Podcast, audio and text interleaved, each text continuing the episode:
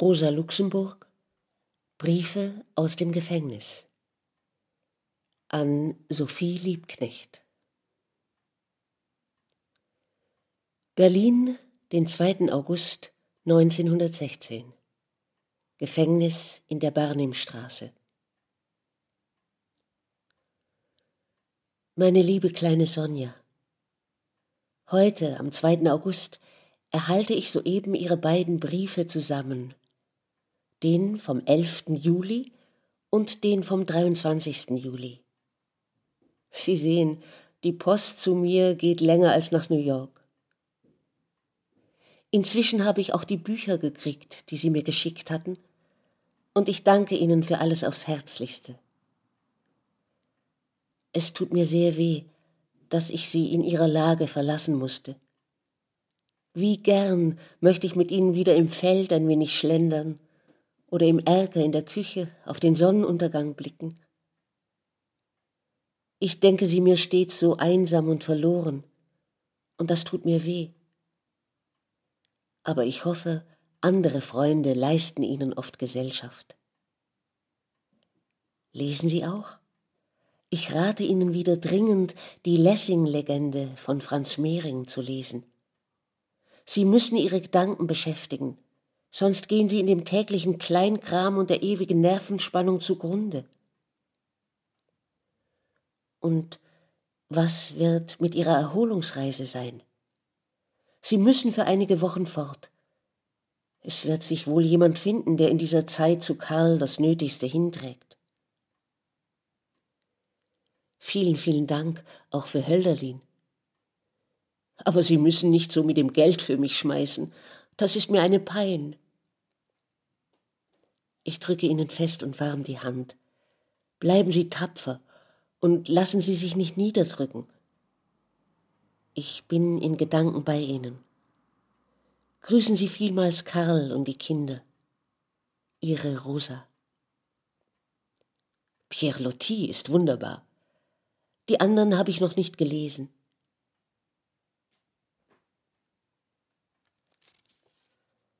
Postkarte, geschrieben einen Tag nach der Verurteilung Karl Liebknechts zu vier Jahren Zuchthaus. Berlin, 24. August 1916. Liebe Sonitschka, dass ich jetzt nicht bei Ihnen sein kann. Die Sache trifft mich schwer. Aber bitte, behalten Sie den Kopf oben. Manches wird schon anders, als es jetzt aussieht. Jetzt müssen sie aber fort, irgendwo aufs Land, ins Grüne, wo es schön ist und wo sie Pflege finden. Es hat keinen Sinn und Zweck, dass sie jetzt weiter hier sitzen und immer mehr herunterkommen. Für Karl wird es sicher auch eine Erleichterung sein, wenn er sie auf Erholung weiß. Können Sie nicht zum Bodensee damit sie ein bisschen den Süden spüren? Bevor Sie gehen, möchte ich Sie unbedingt sehen. Machen Sie eine Eingabe in der Kommandantur. Bleiben Sie ruhig und heiter, trotz alledem. Ich umarme Sie. Rosa. Für Karl tausend herzliche Grüße.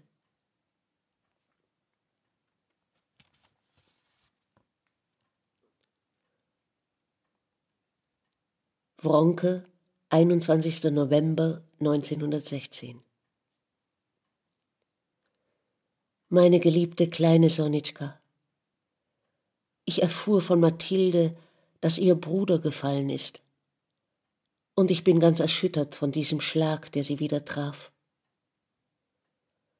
Was müssen sie alles in der letzten Zeit ertragen? Und ich kann nicht einmal bei ihnen sein, um sie ein wenig zu erwärmen und aufzuheitern. Auch bin ich unruhig um ihre Mutter, wie sie dieses neue Leid ertragen wird. Das sind böse Zeiten, und wir haben alle eine lange Verlustliste im Leben zu verzeichnen. Hoffentlich kann ich sie recht bald sehen. Ich sehne mich danach von ganzem Herzen. Wie haben Sie die Nachricht von Ihrem Bruder erhalten? Durch die Mutter oder direkt? Und was hören Sie von dem anderen Bruder? Ich wollte Ihnen so gern durch die Mathilde etwas schicken, habe aber leider gar nichts als das kleine bunte Tüchlein. Lachen Sie es nicht aus. Es sollte Ihnen nur sagen, dass ich Sie sehr liebe. Schreiben Sie bald eine Zeile, damit ich sehe, in welcher Verfassung Sie sind. Grüßen Sie tausendmal Karl. Ich umarme Sie herzlichst. Ihre Rosa. Den Kindern viele Grüße.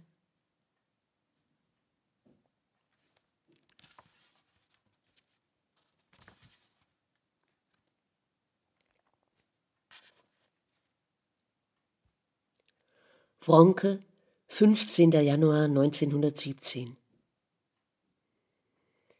Sonjuscha, mein kleines Vöglein, wenn es nach meinem Wunsch geht, dann fliegt Ihnen dieses Blatt am 18. mit der ersten Post aufs Bett, um Ihnen zum Geburtstag guten Tag zu sagen und Ihnen meinen Besuch für den ganzen Tag anzumelden. Freilich nur einen improvisierten Besuch vorläufig, aber an diesem Tage bin ich um sie und bei ihnen in Gedanken, und sie sollen es spüren. Sie sollen nicht mehr innerlich frösteln, sondern von meiner Liebe und Wärme wie von einem weichen Mantel umhüllt sein. Unsere Freunde werden ihn sicher diesen Tag nach Kräften verschönern, und das bleibt mir ein Trost, da ich hier an der Kette liege Ach, heute gab es einen Augenblick, da ich's bitter spürte. Der Pfiff der Lokomotive um drei Uhr neunzehn sagte mir, dass Mathilde abdampft, und ich lief gerade wie ein Tier im Käfig den gewohnten Spaziergang an meiner Mauer entlang, hin und zurück, und mein Herz krampfte sich zusammen vor Schmerz, dass ich nicht auch fort von hier kann, oh, nur fort von hier, aber das macht nichts. Mein Herz kriegte gleich darauf einen Klaps und musste kuschen. Es ist schon gewöhnt zu parieren wie ein gut dressierter Hund. Reden wir nicht von mir. Sonitschka, wissen Sie noch, was wir uns vorgenommen haben, wenn der Krieg vorbei ist? Eine Reise zusammen nach dem Süden. Und wir tun das. Ich weiß, Sie träumen davon, mit mir nach Italien zu gehen, das Ihnen das Höchste ist. Ich plane hingegen, Sie nach Korsika zu schleppen. Das ist noch mehr als Italien. Denken Sie sich eine breite, heroische Landschaft mit strengen Konturen der Berge und Täler, oben nichts als kahle Felskuppen von edlem Grau, unten üppige Oliven, Lorbeerkirschen und uralte Kastanienbäume. Und über allem eine vorweltliche Stille. Keine Menschenstimme, kein Vogelruf, nur ein Flüsschen schlickert irgendwo zwischen Steinen oder in der Höhe raunt zwischen Felsklippen der Wind, noch derselbe, der Odysseus Segel schwellte. Und was sie an Menschen treffen, stimmt genau zur Landschaft. Plötzlich erscheint zum Beispiel hinter einer Biegung des Bergpfades eine Karawane. Die Korsen gehen immer hintereinander in gestreckter Karawane, nicht im Haufen wie unsere Bauern. Vorne läuft gewöhnlich ein Hund, dann schreitet langsam etwa eine Ziege oder ein mit Säcken voller Kastanien beladenes Eselchen, dann folgt ein großes Maultier, auf dem eine Frau im Profil zum Tiere mit gerade herabhängenden Beinen sitzt, ein Kind in den Armen. Sie sitzt hoch aufgerichtet, schlank wie eine Zypresse, unbeweglich. Daneben schreitet ein bärtiger Mann in ruhiger, fester Haltung beide schweigend. Sie würden schwören, es ist die heilige Familie. Und solche Szenen treffen sie dort auf jedem Schritt. Ich war jedes Mal so ergriffen, dass ich unwillkürlich in die Knie sinken wollte, wie ich's immer vor vollendeter Schönheit muss. Dort ist noch die Bibel lebendig und die Antike. Wir müssen hin und so wie ich's getan, zu Fuß die ganze Insel durchqueren, jede Nacht an einem anderen Ort ruhen, jeden Sonnenaufgang schon im Wandern begrüßen. Lockt Sie das? Ich wäre glücklich, Ihnen diese Welt vorzuführen, ma petite reine. Ja, Sonitschka, vergessen Sie nie, dass Sie eine petite reine sind. Ich weiß, Sie haben's mir selbst gesagt. Sie vergaßen sich oft, degradierten sich und redeten und benahmen sich comme une petite blanchisseuse. Aber sie dürfen das nicht mehr. Sie müssen in diesen vier Jahren inneren Halt gewinnen, damit Karl sie als eine kleine Königin findet, vor der er den Kopf neigen muss. Dazu ist nur innere Disziplin und Selbstachtung nötig, und die müssen sie gewinnen. Sie sind es sich und mir schuldig, die sie liebt und achtet. Lesen Sie viel, Sonitschka. Sie müssen auch geistig vorwärts kommen. Und Sie können das. Sie sind noch frisch und biegsam. Und nun muss ich schließen. Ich umarme Sie. Seien Sie heiter und ruhig an diesem Tage. Ihre Rosa.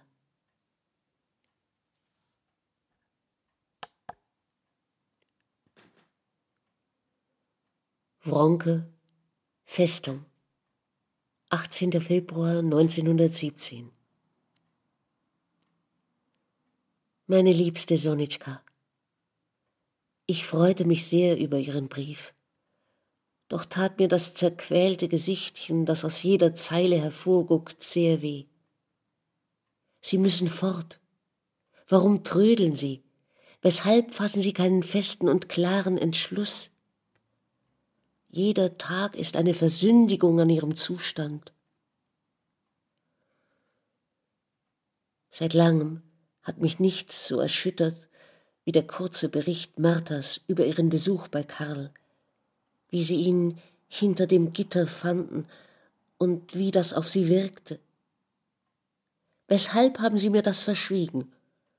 Ich habe ein Anrecht an allem, was Ihnen weh tut, teilzunehmen, und lasse meine Besitzrechte nicht kürzen. Die Sache hat mich übrigens lebhaft an mein erstes Wiedersehen mit den Geschwistern vor zehn Jahren in der Warschauer Zitadelle erinnert. Dort wird man in einem förmlichen Doppelkäfig aus Drahtgeflecht vorgeführt. Das heißt, ein kleiner Käfig steht frei in einem größeren, und durch das flimmernde Geflecht der beiden muss man sich unterhalten. Da es dazu just nach einem sechstägigen Hungerstreik war, war ich so schwach, dass mich der Rittmeister, unser Festungskommandant, ins Sprechzimmer fast tragen musste und ich mich im Käfig mit beiden Händen am Draht festhielt was wohl den Eindruck eines wilden Tieres im Zoo verstärkte. Der Käfig stand in einem ziemlich dunklen Winkel des Zimmers, und mein Bruder drückte sein Gesicht ziemlich dicht an den Draht. Wo bist du? frug er immer und wischte sich vom Zwicker die Tränen, die ihn am Sehen hinderten. Wie gern und freudig würde ich jetzt dort im Luckauer Käfig sitzen um es Karl abzunehmen.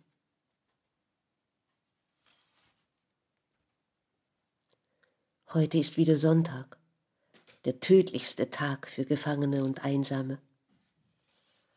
Ich bin traurig, wünsche aber sehnlichst, dass Sie es nicht sind und Karl auch nicht. Schreiben Sie bald, wann und wohin Sie endlich zur Erholung gehen. Ich umarme Sie herzlichst und grüße die Kinder. Ihre Rosa. Kann Pfemfert mir noch etwas Gutes schicken? Vielleicht etwas von Thomas Mann? Ich kenne noch nichts von ihm. Noch eine Bitte. Die Sonne fängt an, mich im Freien zu blenden. Vielleicht schicken Sie mir im Briefkuvert einen Meter dünnen schwarzen Schleier mit zerstreuten schwarzen Pünktchen. Vielen Dank im Voraus.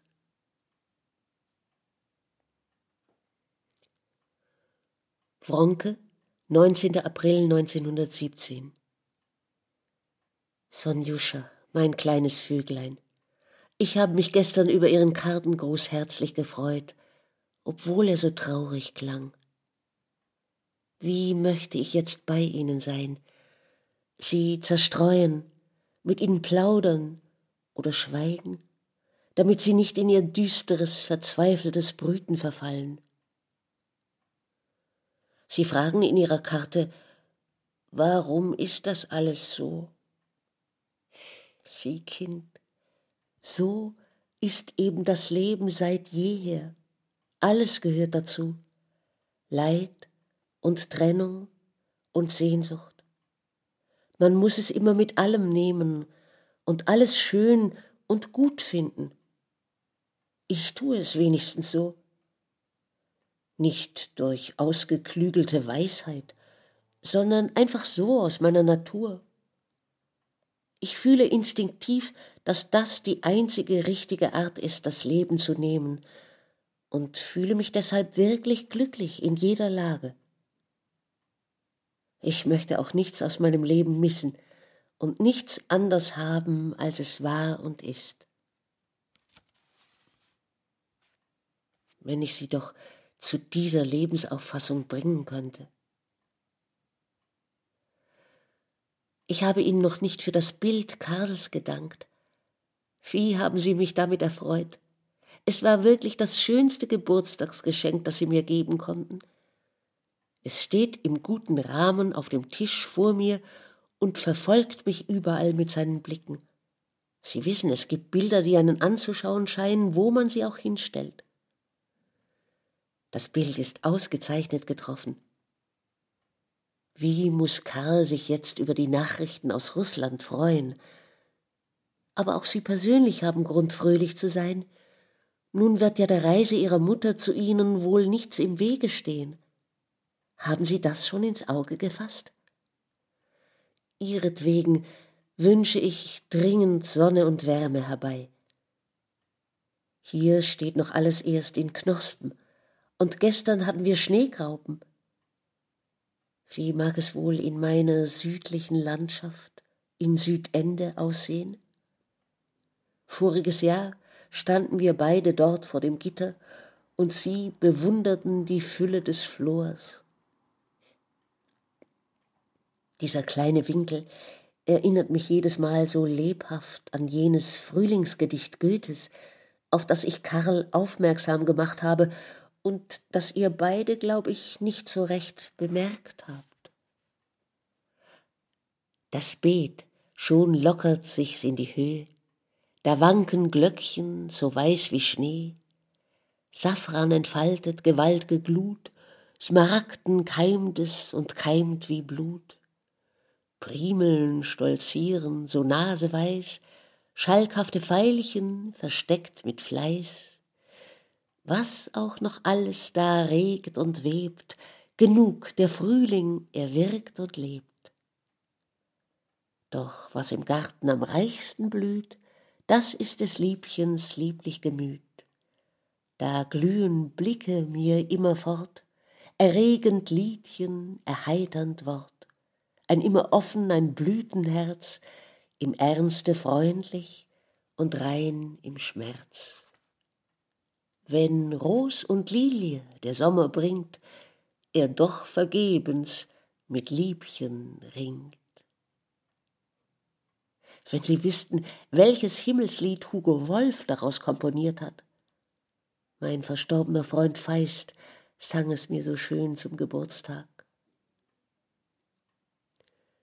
Sonjuscha, Sie sollen sich nicht mit Briefen abquälen. Ich will Ihnen häufig schreiben, mir genügt aber vollkommen, wenn Sie einen kurzen Gruß auf einer Postkarte schicken. Seien Sie viel im Freien. Botanisieren Sie viel. Haben Sie den kleinen Blumenatlas von mir mit? Seien Sie ruhig und heiter, Liebste. Alles wird gut gehen. Sie werden sehen. Ich umarme Sie vielmals und herzlich. Stets Ihre Rosa.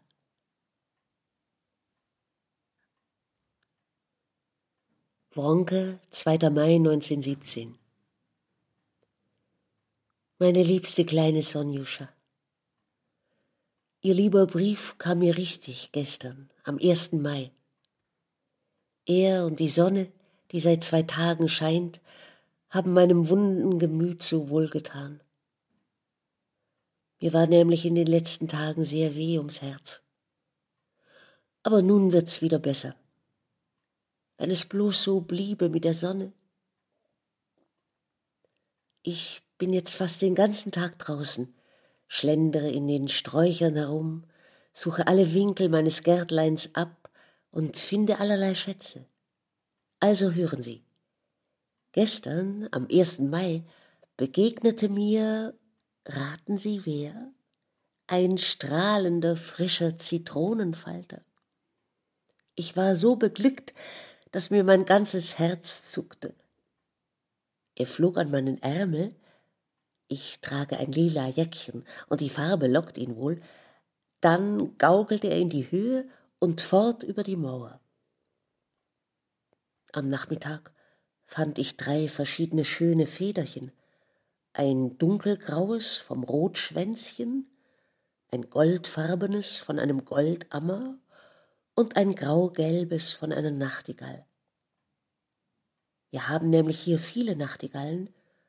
Ich hörte eine zum ersten Mal schon am Ostersonntag früh, und seitdem kommt sie jeden Tag in mein Gärtlein auf die große Silberpappel. Die Federchen lege ich zu meiner kleinen Sammlung in ein hübsches blaues Schächtelchen.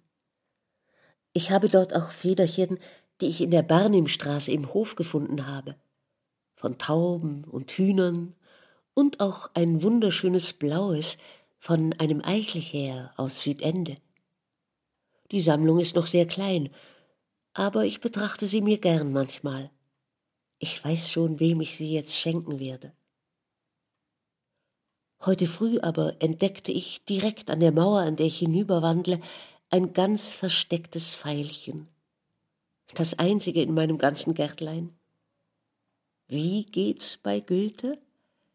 Ein Pfeilchen auf der Wiese stand, gebückt in sich und unbekannt, ein kleines, herziges Pfeilchen. Ich hab mich so gefreut. Ich schicke es Ihnen hier.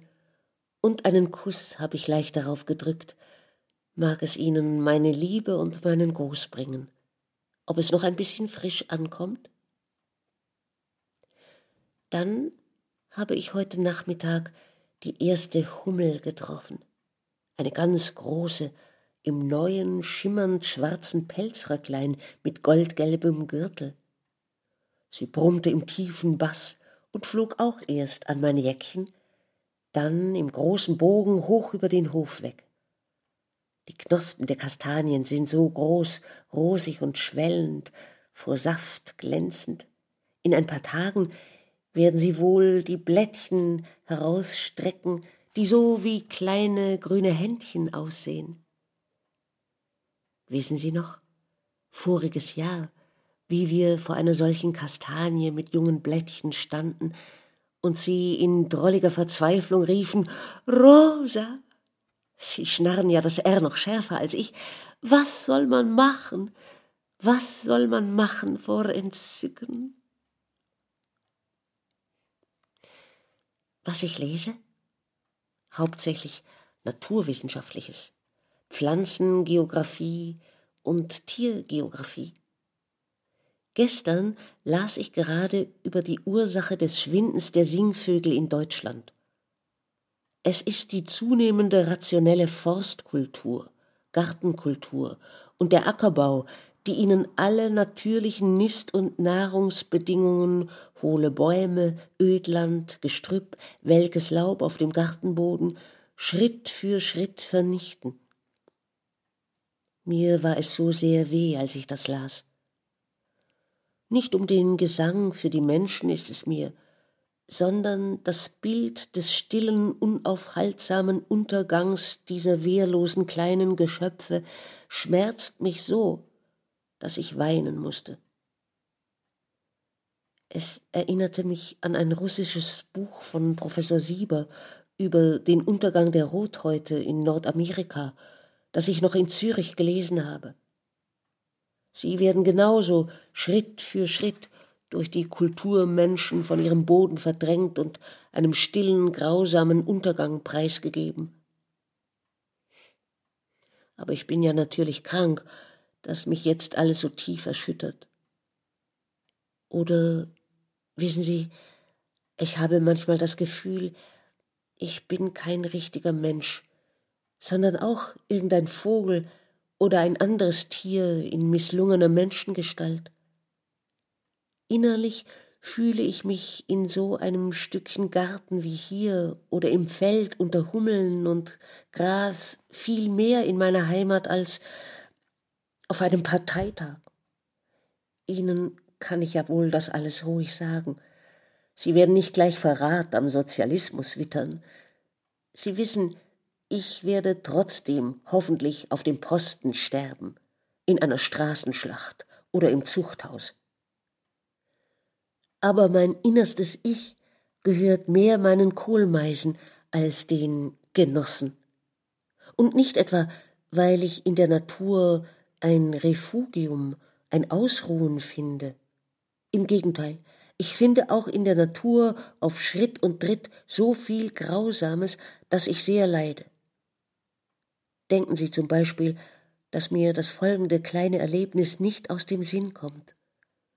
Vorigen Frühling ging ich in meiner stillen, leeren Straße von einem Feldspaziergang heim, als mir auf dem Boden ein dunkler kleiner Fleck auffiel. Ich bückte mich und sah ein lautloses Trauerspiel. Ein großer Mistkäfer lag auf dem Rücken und wehrte sich hilflos mit den Beinen, während ein ganzer Haufen winziger Ameisen auf ihm herumwimmelte und ihn bei lebendigem Leibe verzehrte. Mich schauerte es. Ich nahm mein Taschentuch heraus und fing an, die brutalien Bestien wegzujagen. Sie waren aber so frech und hartnäckig, dass ich einen langen Kampf mit ihnen ausfechten musste. Und als ich endlich den armen Dulder befreit und weit aufs Gras gelegt hatte, waren ihm schon zwei Beine abgefressen. Ich lief fort mit dem peinigenden Gefühl, dass ich ihm schließlich eine sehr zweifelhafte Wohltat erwiesen habe.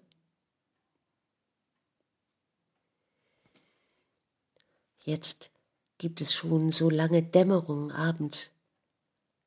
Wie liebe ich sonst diese Stunde. In Südende pflegte ich um diese Zeit abends in der Straße herumzuschlendern. Ich zählte die ersten Sterne und mochte gar nicht heim aus der linden Luft und der Dämmerung, in der sich der Tag und die Nacht so weich aneinander schmiegten. Sonjuscha, ich schreibe Ihnen bald wieder. Seien Sie ruhig und heiter. Alles wird gut werden, auch mit Karl. Wegen ihrer Haushaltssorgen schreibe ich an Mathilde und werde tun, was ich irgend kann. Auf Wiedersehen bis zum nächsten Brief, mein liebes kleines Vöglein. Ich umarme Sie. Ihre Rosa. Wronke, 23. Mai 1917 Sonjuscha, mein Liebling, ich bin sehr froh, wieder in Fühlung mit Ihnen zu sein und möchte Ihnen heute einen warmen Pfingstgruß senden. Pfingsten, das liebliche Fest, war gekommen. So beginnt der goethische Reineke Fuchs. Hoffentlich werden Sie es einigermaßen heiter verleben.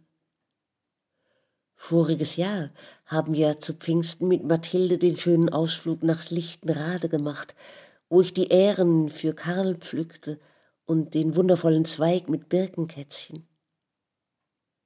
Hier blüht jetzt auch schon der Flieder. Heute ist er aufgegangen. Es ist so warm, dass ich mein leichtestes Muslinkleid anziehen musste. Trotz Sonne und Wärme sind aber meine Vöglein nach und nach fast ganz verstummt. Sie sind offenbar alle vom Brutgeschäft sehr in Anspruch genommen. Die Weibchen sitzen im Nest, und die Männchen haben alle Schnäbel voll zu tun, um für sich und die Gattinnen Nahrung zu suchen.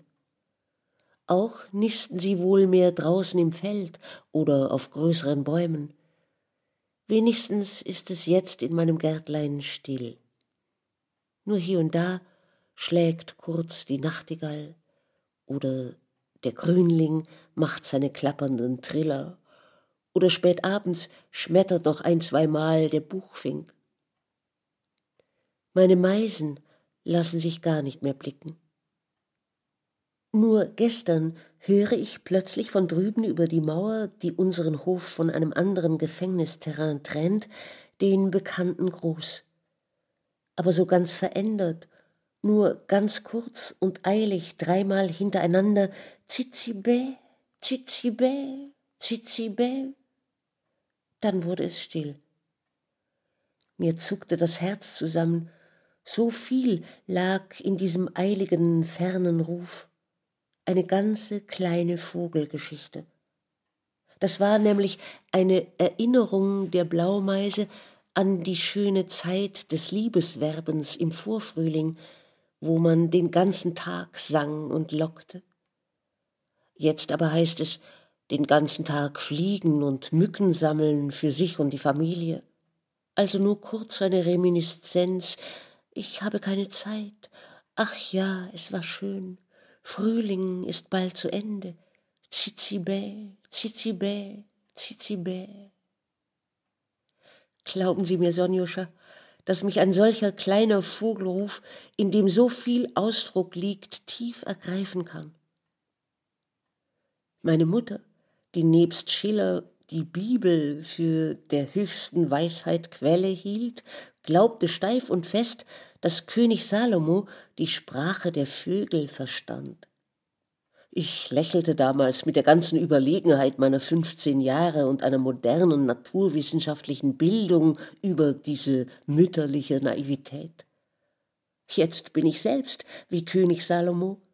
Ich verstehe auch die Sprache der Vögel und aller Tiere. Natürlich nicht, als ob sie menschliche Worte gebrauchten, sondern ich verstehe die verschiedensten Nuancen und Empfindungen, die sie in ihre Laute legen. Nur dem rohen Ohr eines gleichgültigen Menschen ist ein Vogelgesang immer ein und dasselbe. Wenn man die Tiere liebt und für sie Verständnis hat, findet man große Mannigfaltigkeit des Ausdrucks, eine ganze Sprache. Auch das allgemeine Verstummen jetzt nach dem Lärm des Vorfrühlings ist voller Ausdruck. Und ich weiß, wenn ich noch im Herbst hier bin, was aller Wahrscheinlichkeit nach der Fall sein wird, dann werden alle meine Freunde wieder zurückkehren und an meinem Fenster Futter suchen. Ich freue mich schon jetzt auf die eine Kohlmeise, mit der ich besonders befreundet bin. Sonjuscha, Sie sind erbittert über meine lange Haft und fragen, wie kommt das, dass Menschen über andere Menschen entscheiden dürfen? Wozu ist das alles? Verzeihen Sie, mein Liebling, aber ich musste beim Lesen laut herauslachen. Mein Vöglein, die ganze Kulturgeschichte der Menschheit, die nach bescheidenen Schätzungen einige zwanzig Jahrtausende zählt, basiert auf der Entscheidung von Menschen über andere Menschen, was in den materiellen Lebensbedingungen tiefe Wurzeln hat. Erst eine weitere qualvolle Entwicklung vermag dies zu ändern. Wir sind ja gerade jetzt Zeugen eines dieser qualvollen Kapitel. Und Sie fragen, wozu das alles? Wozu ist überhaupt kein Begriff für die Gesamtheit des Lebens und seine Formen. Wozu gibt es Blaumeisen auf der Welt? Ich weiß es wirklich nicht, aber ich freue mich, dass es welche gibt und empfinde als süßen Trost, wenn mir plötzlich über die Mauer ein eiliges Zizibä aus der Ferne herübertönt. Sie überschätzen übrigens meine Abgeklärtheit, Sonitschka. Mein inneres Gleichgewicht und meine Glückseligkeit können leider schon beim leisesten Schatten, der auf mich fällt, aus den Fugen gehen, und ich leide dann unaussprechlich, nur dass ich die Eigentümlichkeit besitze, dann zu verstummen. Buchstäblich, Sonitschka, ich kann dann kein Wort über die Lippen bringen. Zum Beispiel in diesen letzten Tagen. Ich war schon so heiter und selig, freute mich der Sonne, da erfasste mich plötzlich am Montag ein eisiger Sturmwind. Ich weiß weder wozu noch weshalb. Und auf einmal wandelte sich meine strahlende Heiterkeit in tiefsten Jammer. Aber ich hoffe, mich wieder aufzurappeln. Vielleicht wird Pfingsten auch für mich das liebliche Fest sein. Sonitschka, seien Sie mir heiter und ruhig. Alles wird doch noch gut werden. Glauben Sie mir. Grüßen Sie herzlichst, Karl. Ich umarme Sie vielmals. Ihre Rosa.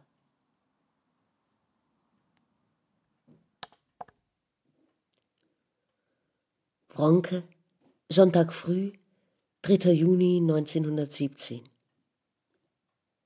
Sonjuscha, wissen Sie, wo ich bin? Wo ich Ihnen diesen Brief schreibe? Im Garten. Ich habe mir ein kleines Tischchen herausgeschleppt und sitze nun versteckt zwischen grünen Sträuchern. Rechts von mir die gelbe Zierjohannisbeere, die nach Gewürznelken duftet. Links ein Ligusterstrauch, über mir reichen ein Spitzahorn und ein junger, schlanker Kastanienbaum einander ihre breiten grünen Hände, und vor mir rauscht langsam mit ihren weißen Blättern die große, ernste und milde Silberpappel. Auf dem Papier, auf dem ich schreibe, tanzen leichte Schatten der Blätter mit hellen Lichtkringeln der Sonne, und von dem regenfeuchten Laub fällt mir auf Gesicht und Hände ab und zu ein Tropfen. In der Gefängniskirche ist Gottesdienst. Dumpfes Orgelspiel dringt undeutlich heraus, gedeckt vom Rauschen der Bäume und dem hellen Chor der Vögel, die heute alle munter sind. Aus der Ferne ruft der Kuckuck. Wie ist es schön, wie bin ich glücklich. Man spürt schon beinahe die Johannisstimmung, die volle üppige Reife des Sommers und den Lebensrausch. Kennen Sie die Szene in den Wagnerschen Meistersingern? Die Volksszene, wo eine bunte Menge in die Hände klatscht, Johannistag, Johannistag, und alles plötzlich anfängt, einen Biedermeierwalzer zu tanzen? In diese Stimmung könnte man in diesen Tagen kommen. Was habe ich alles gestern erlebt? Das muss ich Ihnen erzählen. Vormittags fand ich im Baderaum am Fenster ein großes Pfauenauge. Es war wohl schon ein paar Tage drin und hatte sich an der harten Scheibe zu Tode matt geflattert. Es gab nur noch schwache Lebenszeichen mit den Flügeln. Als ich es bemerkte, kletterte ich aufs Fenster und nahm es behutsam in die Hände. Es wehrte sich nicht mehr, und ich dachte, es sei wohl schon tot. Ich setzte es bei mir auf das Gesims vor dem Fenster, damit es zu sich käme, und da regte sich noch schwach das Lebensflämmchen, aber es blieb still sitzen. Dann legte ich ihm vor die Fühler ein paar offene Blüten, damit es was zu essen habe. Gerade sang vor dem Fenster hell und übermütig der Gartenspötter, dass es hallte. Ich sagte unwillkürlich laut, Hör zu, wie das Vöglein lustig singt, da muss dir doch auch das bisschen Leben zurückkehren. Ich musste selbst lachen über diese Ansprache an das halbtote Pfauenauge und dachte mir, verlorene Worte. Aber nein, nach einer halben Stunde erholte sich das Tierchen, rutschte erst ein bisschen hin und her und flog endlich langsam fort. Wie freute ich mich über diese Rettung.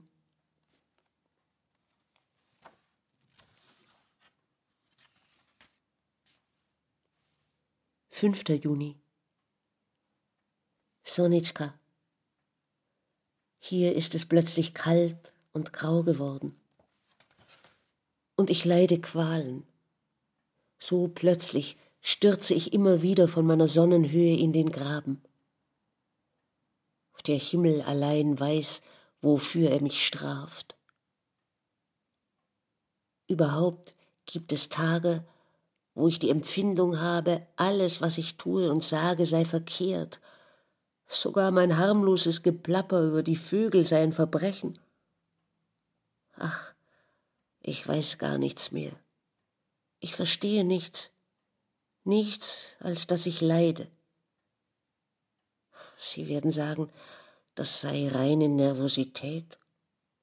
Mag sein aber die Qualen, die ich in solchen Zuständen auszustehen habe, sind durchaus keine Einbildung. Und ich denke mir, es ist vielleicht das Beste, dass ich überhaupt verstumme.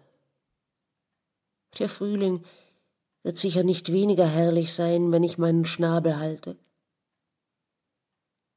Das halbtote Pfauenauge, das ich gerettet habe, ist in mein Zimmer zurückgekehrt hat sich in einen dunklen Winkel mit zusammengeklappten Flügeln hingehockt und bleibt regungslos. Ich werde ebenso tun. Leben Sie wohl, liebe kleine Sonitschka. Ich werde Ihnen noch öfters Kartengrüße schicken. Ihre traurige Rosa.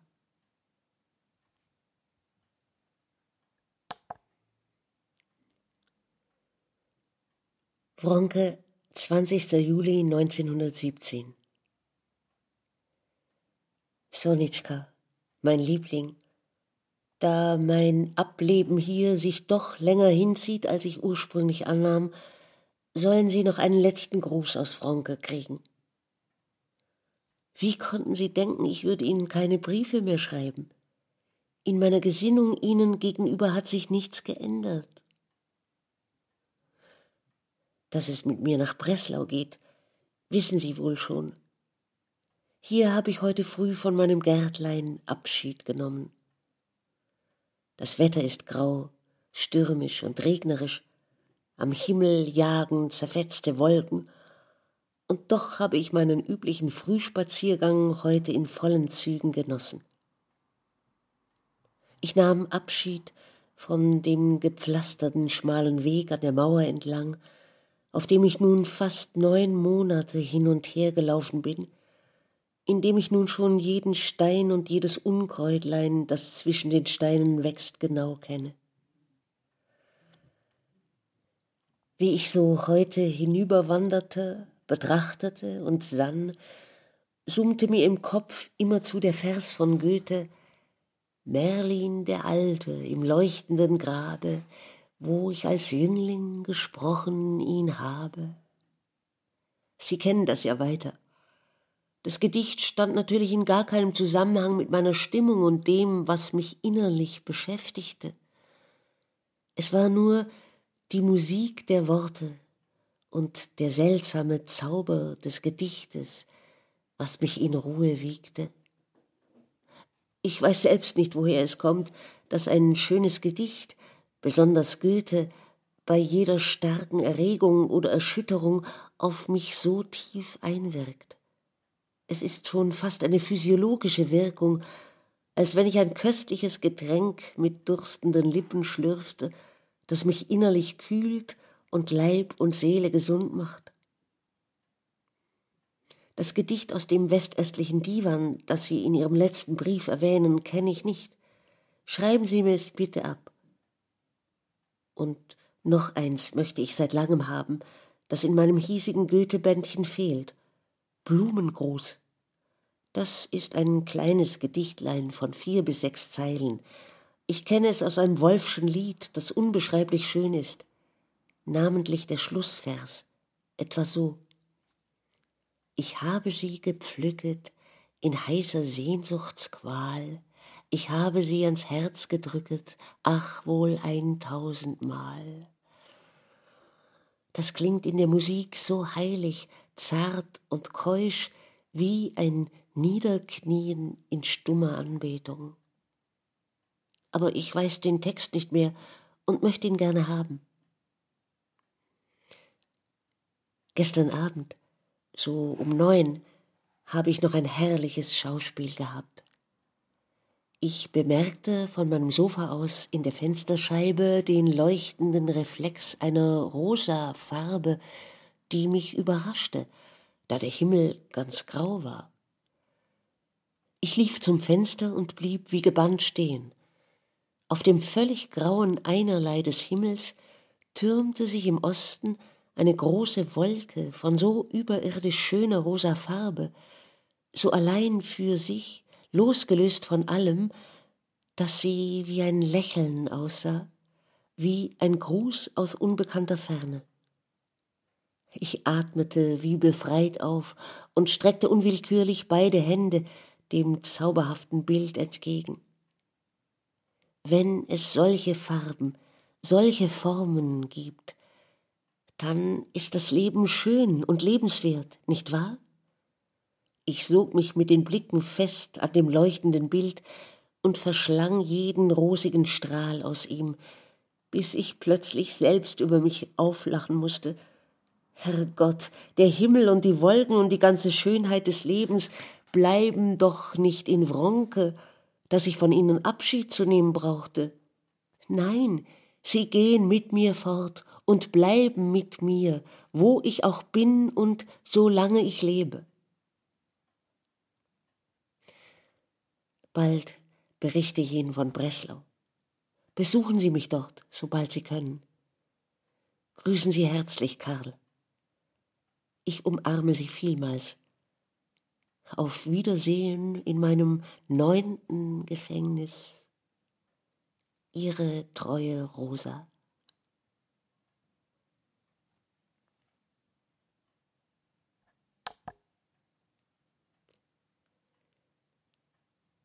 Breslau, 2. August 1917. Meine liebste Sonitschka, Ihr Brief, den ich am 28. erhielt, war die erste Nachricht, die mich hier von der Außenwelt erreichte. Und Sie können sich leicht denken, wie sehr ich mich darüber freute. Meine Übersiedelung nehmen Sie in Ihrer liebevollen Sorge um mich entschieden zu tragisch. Unser einer lebt ja ständig den Fuß beim Male. Und ich nehme, wie Sie wissen, alle Wendungen des Schicksals mit dem nötigen heiteren Gleichmut hin. Ich habe mich schon hier gut eingelebt. Heute sind meine Kisten mit Büchern aus Fronke angekommen, und ich werde mit doppelter Lust an die Arbeit gehen.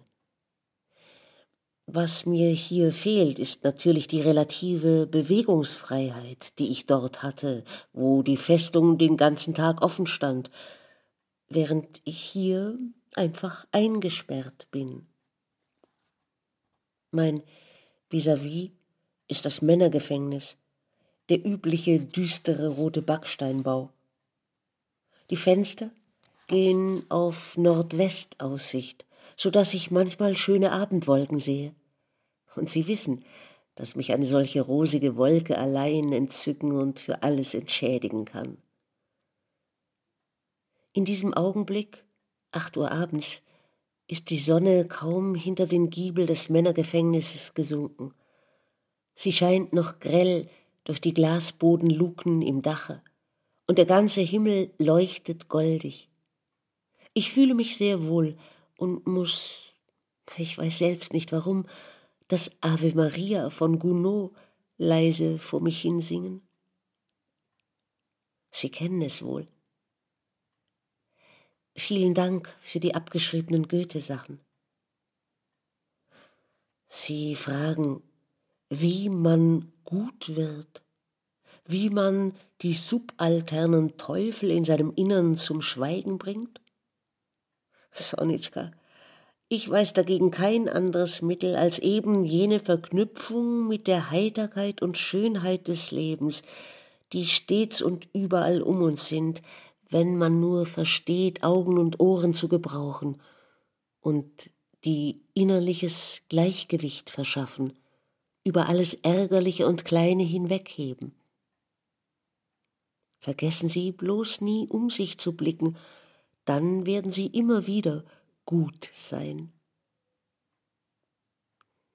Hoffentlich kommen Sie bald zu Besuch zu mir. Sobald Sie Erlaubnis haben, telegrafieren Sie mir. Ich umarme Sie vielmals. Ihre Rosa.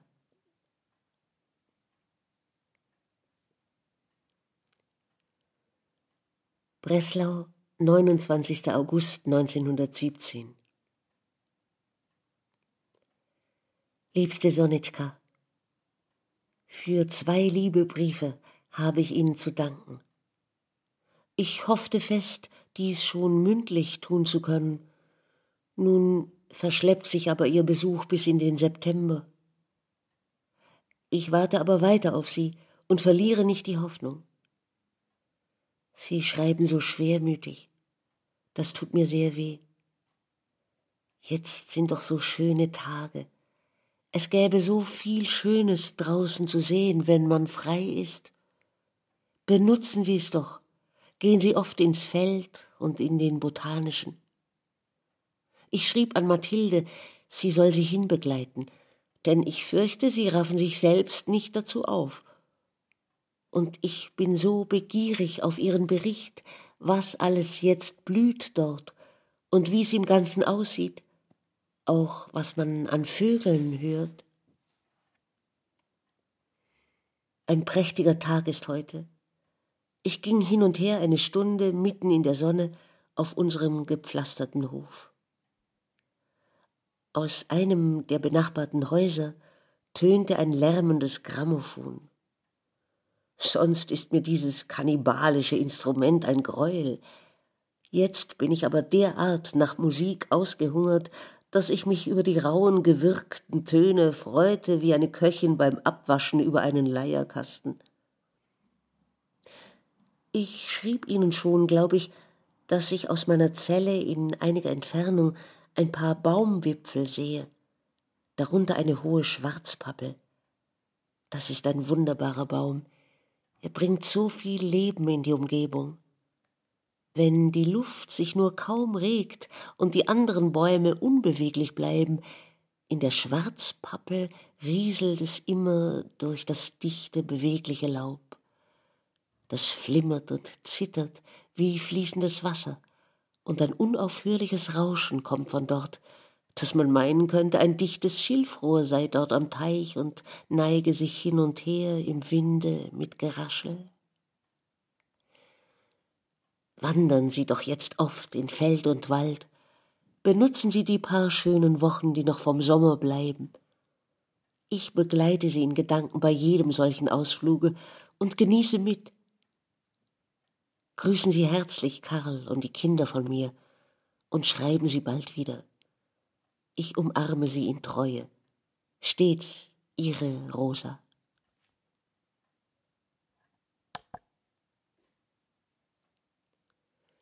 Breslau, Mitte Dezember 1917.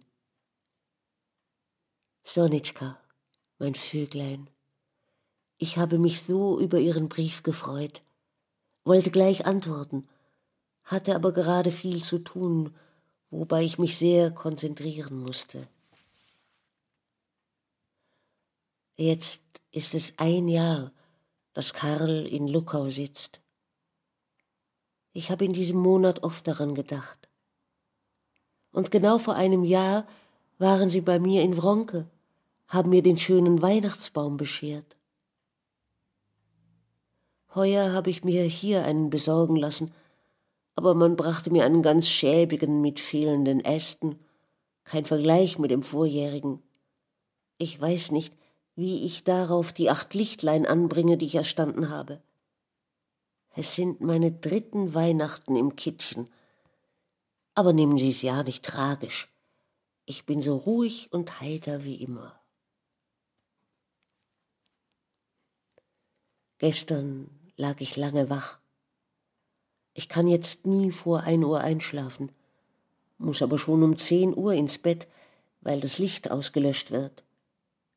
Dann träume ich mir Verschiedenes im Dunkeln. Gestern dachte ich also, wie merkwürdig das ist, dass ich ständig in einem freudigen Rausch lebe, ohne jeden besonderen Grund. So liege ich zum Beispiel hier in der dunklen Zelle auf einer steinharten Matratze, um mich im Hause herrscht die übliche Kirchhofsstille, man kommt sich vor wie im Grabe. Vom Fenster her zeichnet sich auf der Decke der Reflex der Laterne, die vor dem Gefängnis die ganze Nacht brennt. Von Zeit zu Zeit hört man nur ganz dumpf das ferne Rattern eines vorbeigehenden Eisenbahnzuges oder ganz in der Nähe unter den Fenstern das Räuspern der Schildwache, die in ihren schweren Stiefeln ein paar Schritte langsam macht, um die steifen Beine zu vertreten. Der Sand knirscht so hoffnungslos unter diesen Schritten, dass die ganze Öde und Ausweglosigkeit des Daseins daraus klingt in die feuchte, dunkle Nacht. Da liege ich, still, allein, gewickelt in diese vielfachen schwarzen Tücher der Finsternis, Langeweile, Unfreiheit des Winters, und dabei klopft mein Herz von einer unbegreiflichen, unbekannten inneren Freude, wie wenn ich im strahlenden Sonnenschein über eine blühende Wiese gehen würde.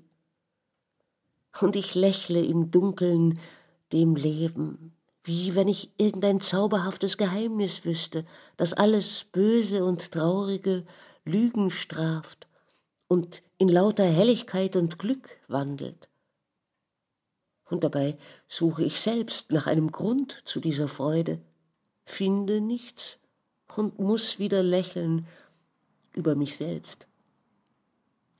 Ich glaube, das Geheimnis ist nichts anderes als das Leben selbst. Die tiefe, nächtliche Finsternis ist so schön und weich wie Sammet, wenn man nur richtig schaut und in dem Knirschen des feuchten Sandes unter den langsamen schweren Schritten der Schildwache singt auch ein kleines schönes Lied vom Leben, wenn man nur richtig zu hören weiß. In solchen Augenblicken denke ich an Sie und möchte Ihnen so gern diesen Zauberschlüssel mitteilen, um immer und in allen Lagen das Schöne und Freudige des Lebens wahrzunehmen – damit sie auch im Rausch leben und wie über eine bunte Wiese gehen. Ich denke ja nicht daran, sie mit Asketentum, mit eingebildeten Freuden abzuspeisen. Ich gönne ihnen alle reellen Sinnesfreuden, die sie sich wünschen. Ich möchte ihnen nur noch dazu meine unerschöpfliche innere Heiterkeit geben, damit ich um sie ruhig bin dass sie in einem sternbestickten Mantel durchs Leben gehen, der sie vor allem Kleinen, Trivialen und Beängstigenden schützt. Schreiben Sie schnell. Ich umarme Sie, Sonitschka. Ihre Rosa. Breslau, 24. März 1918 Meine geliebte Sonitschka, wie lange habe ich Ihnen nicht mehr geschrieben und wie oft habe ich in dieser Zeit an Sie gedacht. Die Zeit läufte, vernehmen sogar mir zeitweilig die Lust zum Schreiben. Wenn man jetzt zusammen sein und im Feld schlendernd de omnibus rebus plaudern könnte, wäre es eine Wohltat. Aber darauf ist gar keine Aussicht zurzeit. Meine Beschwerde ist mit gründlicher Schilderung meiner Schlechtigkeit und Unverbesserlichkeit abgewiesen und ein Antrag wenigstens auf kurzen Urlaub desgleichen. Ich muss also wohl warten, bis wir die ganze Welt besiegen. Was schreibt Karl? Wann sehen Sie ihn wieder? Grüßen Sie ihn tausendmal von mir und sagen Sie ihm von mir Saira, trotz alledem. Und seien Sie frisch und munter, freuen Sie sich über den Frühling. Den nächsten werden wir schon zusammen verleben. Ich umarme Sie, Liebste. Fröhliche Ostern. Auch den Kindern viele Grüße. Ihre Rosa.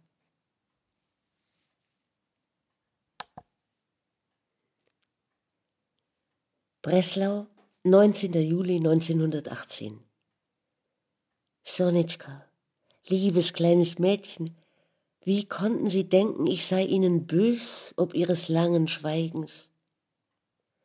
Meine Gedanken waren inzwischen so viel bei ihnen. Immer fragte ich mich, wie sie wohl dies und jenes erleben mögen, und war unruhig. Die Zeiten sind schlimm und verworren. Und doch trotz alledem behalten sie nur den Kopf hoch und freuen sie sich an jedem schönen Wolkenhimmel und jeder blühenden Wiese. Heute war wieder ein so schönes Gewitter. Ich schaute durch das Gitter hinaus und dachte an Mörike. Wühlt durch die Locken mir ihr Winde, verbirgt ein Antlitz freundlicher Himmel mit dieser Wolken beruhigendem Grau. Lass dichter deine großen Tropfen fallen auf diese Gräser, diese Bäume, diesen schwellenden Fluss. Ach, dumpfer, schöner Donner, wie erquickest du mich! Lass dichter deine großen Tropfen fallen, rolle donnernder durch die Wölbung, dass es mich aufregt aus dem unerquicklichen matten Tod. Nur, dass ich fühl, ich lebe und seh einen Wandel, ein Geschäft der Natur, die tot mir lag, mir einsamem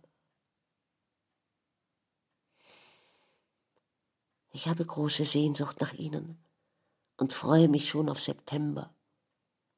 Aber nur, wenn Sie vorher irgendwo auf dem Lande gewesen sind. Eben klagt draußen wieder eine junge, hungrige Haubenlerche. Das ist schon der zweite Wurf.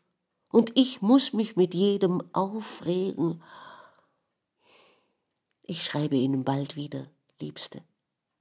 Ihre R.L.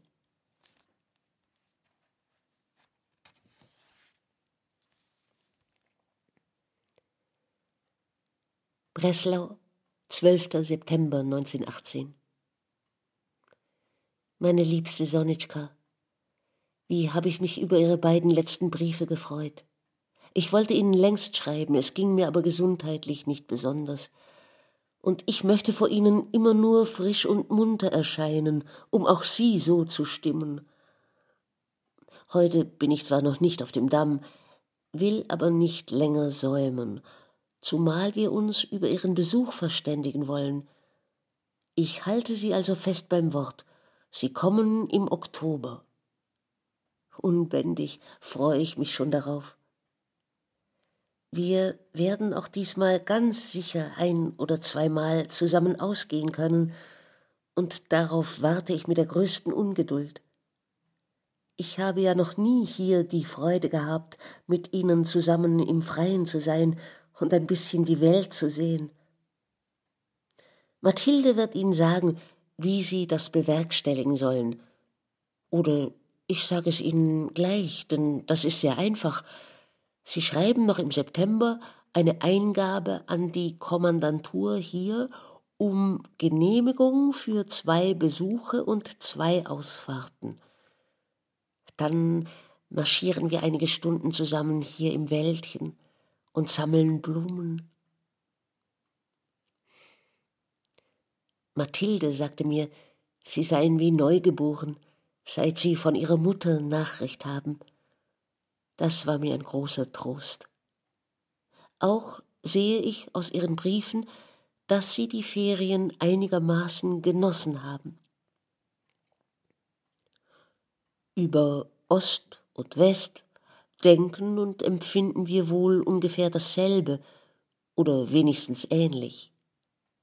Die Verworrenheit der Dinge scheint noch erst die unwahrscheinlichsten Gipfel erklimmen zu wollen, ehe die menschliche Vernunft zu walten beginnt. Aber schließlich muss sie doch einmal ihre Herrschaft antreten. Schreiben Sie bald, Liebste, ob und wann Sie kommen. Tausend Grüße. Ich umarme Sie. Ihre RL.